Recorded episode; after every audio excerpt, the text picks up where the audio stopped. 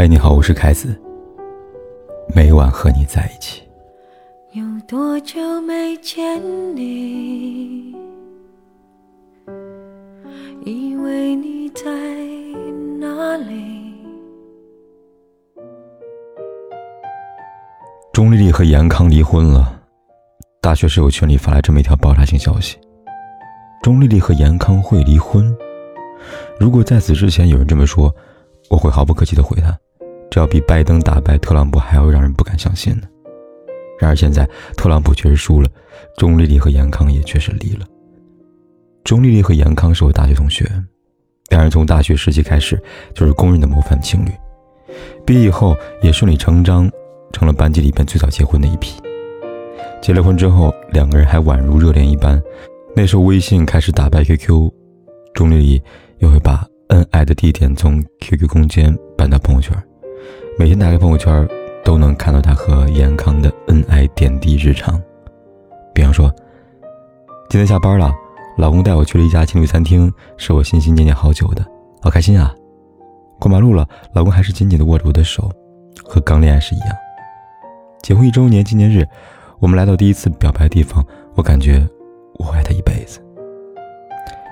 想到这里，我再次打开钟丽丽朋友圈，才发现，她已经好久没有更新动态了。最新一条消息，还是在感叹马伊琍离婚的状态。他说：“还是女人最懂女人，马伊琍是真的爱过，才会走不出来吧。”展开以后，发现这条动态没有常客严康的点赞。过了两天，社友群里边爆料两个人离婚的真相：钟丽丽和严康离婚，过程并不愉快。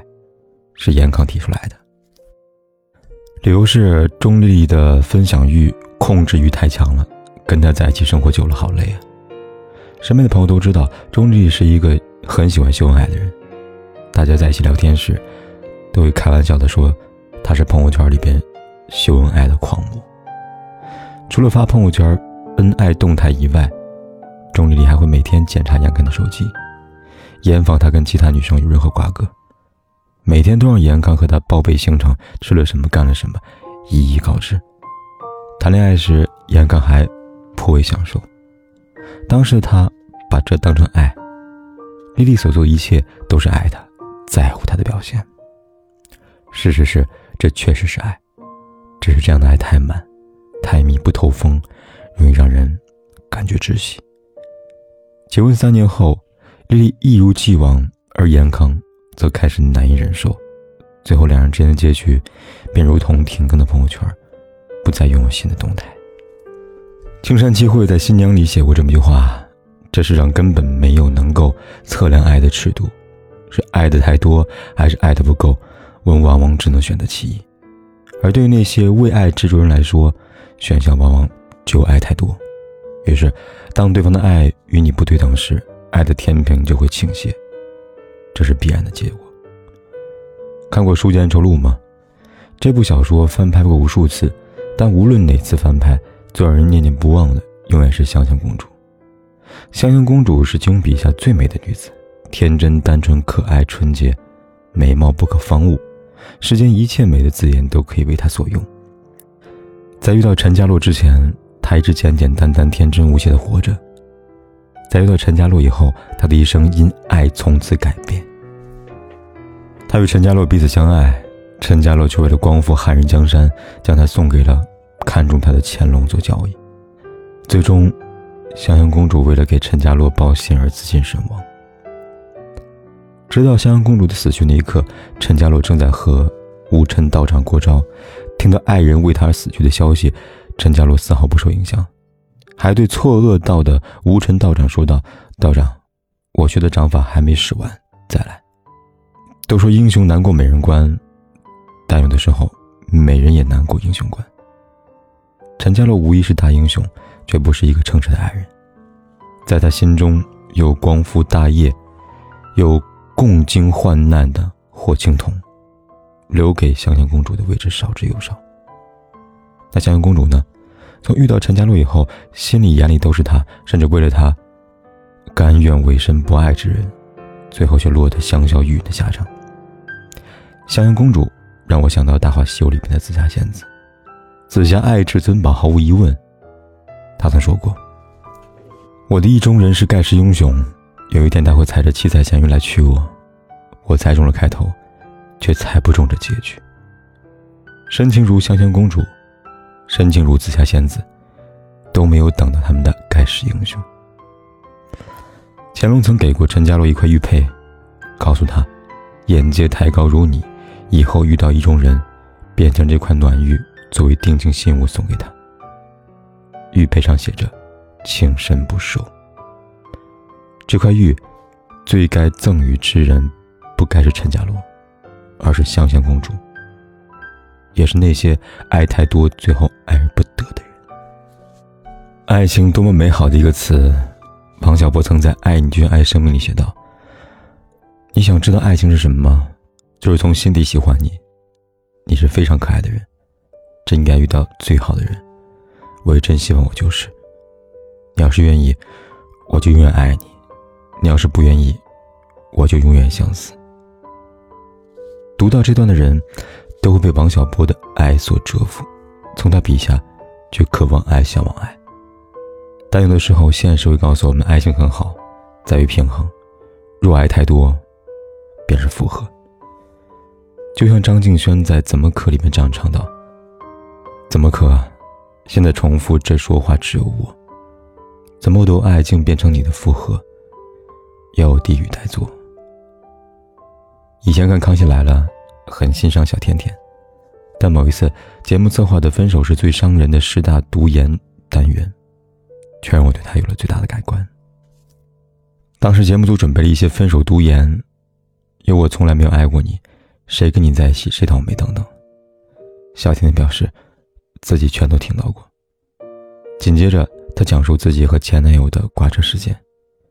原来，在和男友分手以后，小甜甜把对方的车刮了。理由是我真的很爱他，所以没有办法伤害他，只好转而伤害他喜欢的东西。听了这番话，我们能感受到，小甜甜不仅爱的太多，她还因为爱而卑微。为了挽回对方，他可以下跪求复合；为了让对方不觉得自己倒霉，他可以因此改命。而在这些行为均无果之后，他开始伤害，伤害对方喜欢东西，也伤害自己。各种自残的方式，只为了能够挽回失去的爱情。对此，小甜甜男友曾说过：“交往一年半，自杀威胁我五次，我真的太累了。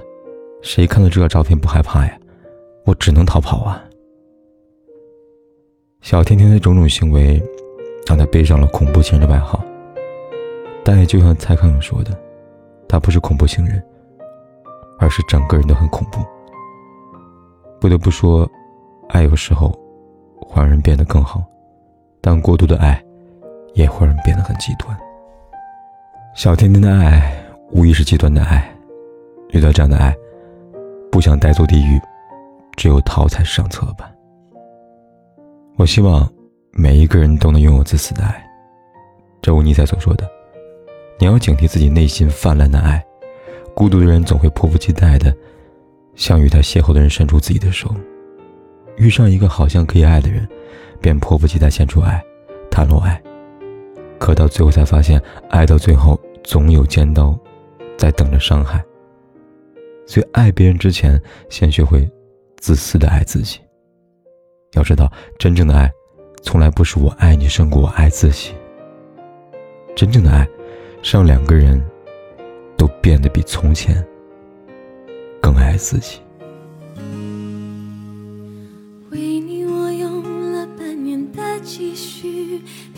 过海的来看你，为了这次相聚，我连见面时的呼吸，都曾反复练习。从来没能将我的情意表达千万分之一。为了这个遗憾，我在夜里想了又想，不肯睡去。记忆它总是慢慢的累积在我心中，无法抹去。为了你的承诺，我在最绝望的时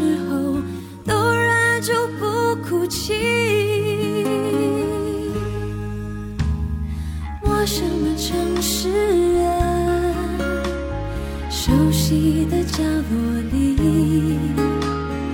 也曾彼此安慰，也曾相拥叹息，不管将会面对什么样的结局，在漫天风沙里望着你远去，我竟悲伤的不能自己。多盼能送君千里，直到山穷水尽，一生和你相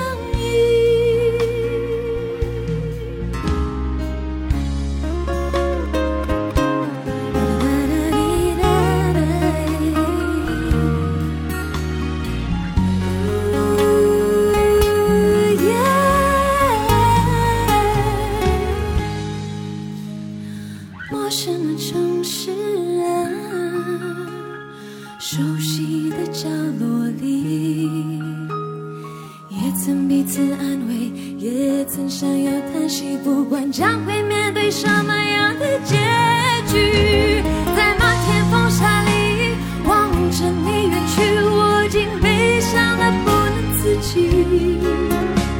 多盼能送君千里，直到山穷水尽，一生和你相依。多盼能送君千里，直到山穷水尽，一生和你相。不管天有多黑，夜有多晚，我都在这里等着，跟你说一声晚安。